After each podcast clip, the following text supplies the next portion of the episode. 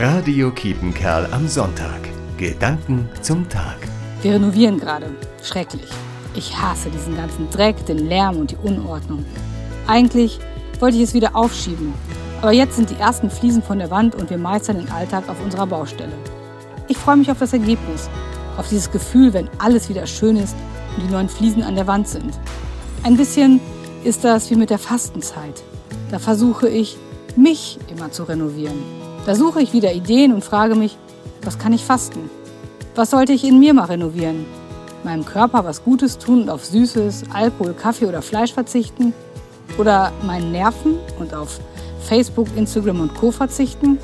Da gibt es ganz viele Möglichkeiten. Aber wie bei der Hausrenovierung auch, am Anfang ist es schwierig.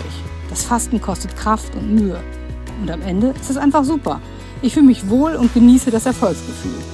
Genau das will Gott uns in der Fastenzeit sagen. Nimm die Mühe auf dich, geh es mit guter Laune an und freu dich auf das Ergebnis. Rosalia Rodriguez, Senden. Radio Kiepenkerl am Sonntag. Gedanken zum Tag.